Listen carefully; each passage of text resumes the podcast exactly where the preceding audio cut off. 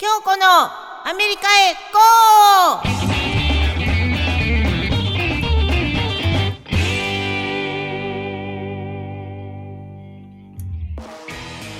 ー！こんにちは。パーソナリティの京子です。今回はアメリカへ GO 第13回目の放送です。この番組は寝ても覚めてもアメリカが大好きな私京子がアメリカの魅力を存分に紹介するインターネットラジオです。さてさて実は今日このえっとこのラジオを収録している今日はホワイトデーになるんですがホワイトデーになるといつも思うことがあるんだけど会社とかに行ってると周りの上司や同僚の社員さんの男の人にバレンタインの義理チョコを渡したりするじゃないですか。でも女子なんかさ例えば板チョコ1枚ぐらいしか渡さないんだよね。でもその社員の男の人らって必ず何倍もするようなお返しが返ってくるんだよね。エビで鯛を釣るみたいなね。きっと奥さんらが用意するんだろうけどとっても大変だなっていつも思ってるんだ。皆さんは素敵なホワイトデーを過ごしてますかね？はいそんなこんなで今日もよろしくお願いします。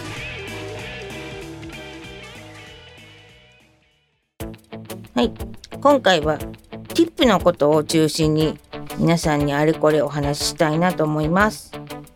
日本にはねない文化だからきっと馴染みにくいものだろうからね少し紹介しておきます。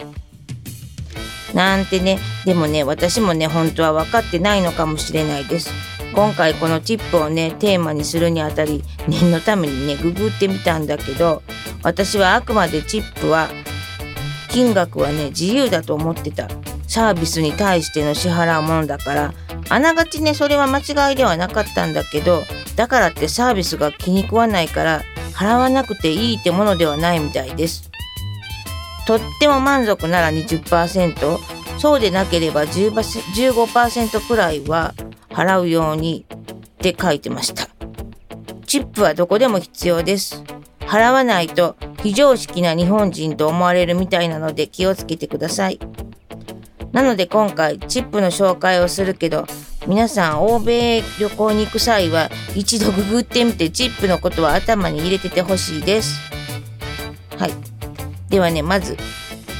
行ったら空港に到着したらまず移動しますよね。多分バスかタクシーですよね。そうそう私はアメリカでは流しのねタクシーはないからというか手を挙げてほら日本だったらタクシー止まるじゃないですか。ああいうことはないです。タクシーが必要ならタクシー乗り場か電話して呼ぶかのどちらかです。そしてぼったくれたりしないかしないように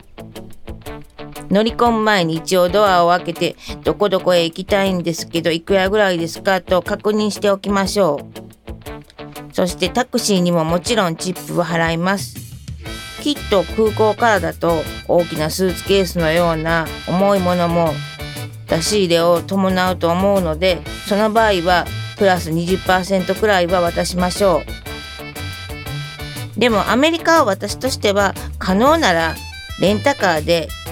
旅をするのがおすすめです。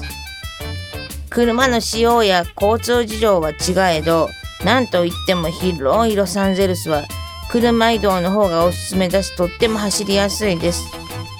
そして、レンタカーでホテルに行くと、多分、前回もお話したバレパーキングというのが多いと思います。これは入り口あたりで車を止めて、そこにいる係の人にキーを渡し、止めてきてもらうシステムです。これはホテルだけではなくレストランにもバレーパーキングのところも多々あります。バレーパーキングもどこか頭の隅にでも置いておいてくださいね。うん。それでそのバレーパーキングは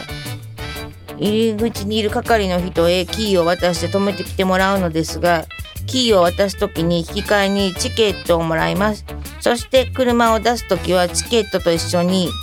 多分23ドルぐらいチップとして渡しましょう。バレーパーキングは慣れてしまえばとっても便利なシステムです。歩かなくてもドアトゥードアで移動できるのでぜひぜひ活用してみてください。そしてホテルに着くとまずはチェックインですよね。そしてベルボーイの方が荷物を運んでくれますよね。だいたい1つの荷物に対して2ドルぐらいだそうです。でもとっても特に重い大きなものは5ドルぐらい払うといいみたいですよ。係の人もきっとそれくらいを見込んでるようですので。そしてそして部屋のベッドメイキングの方々へのチップですがこれは多分1ドルぐらいでいいんではないかなと思います。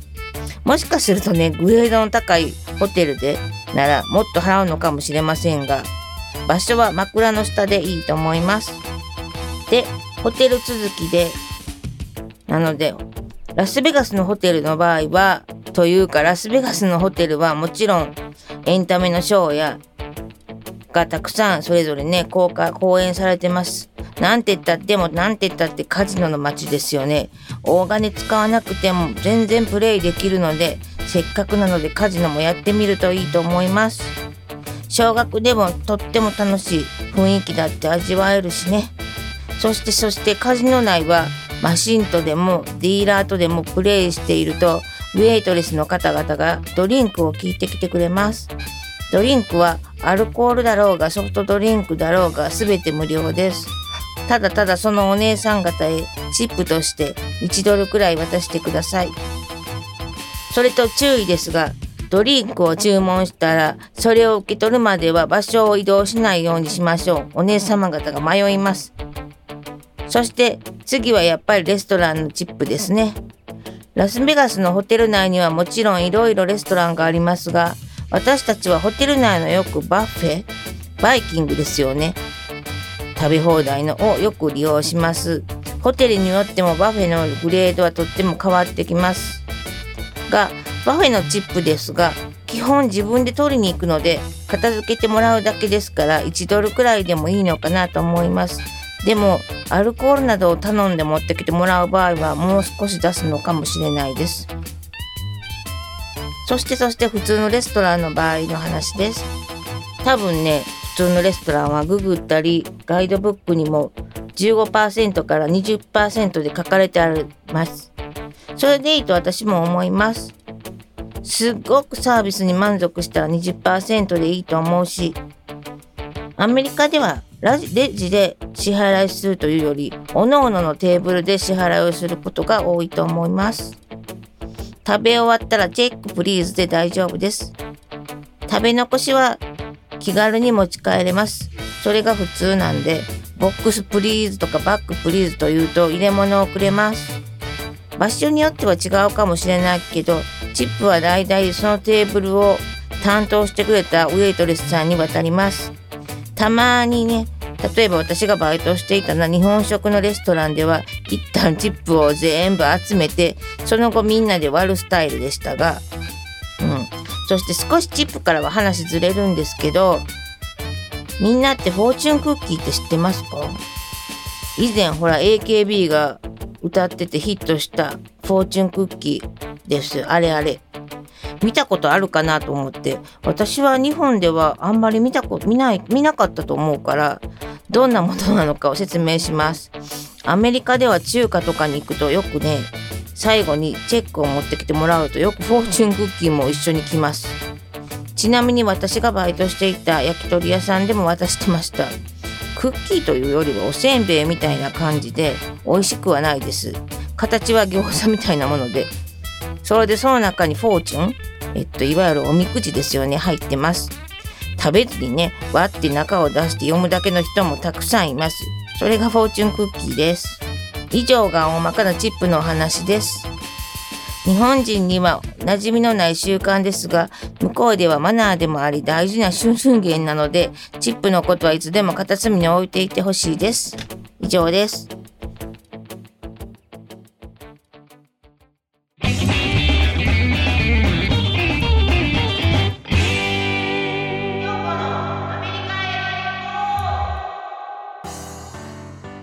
さて、今回のチップの話はいかがでしたでしょうか？そう、チップで一つ言い忘れてたことがあるので皆さんにお伝えします。えっと、チップは、もし払わなければ、それでいいのかもしれないけど、でも日本人用の外人だと向こうが思ったら、なんかチップの代金も、もうレシートに書いレシートを請求書に書いてくるとこもあるみたいですがでも聞いた話によるとどっか日本食レストランかどっかわかんないけどなんだっけ誰か旅行者が行ってチップ払わなかったらその店の人に追いかけられてこられたみたいですよ。チップ払えって。なので皆さんも気をつけてみてください。はい。そんな私京子ですが調布 FM でもラジオのパーソナリティを務めています。えっと、調布 FM の毎週木曜日の午後8時からのミドルエイジカフェという番組です。1ヶ月のうちのどの週かの木曜日に出演してますので、皆さん聞いてみてください。というわけで、今回はここまで。お相手はアメリカ大好き京子でした。それではまた次回。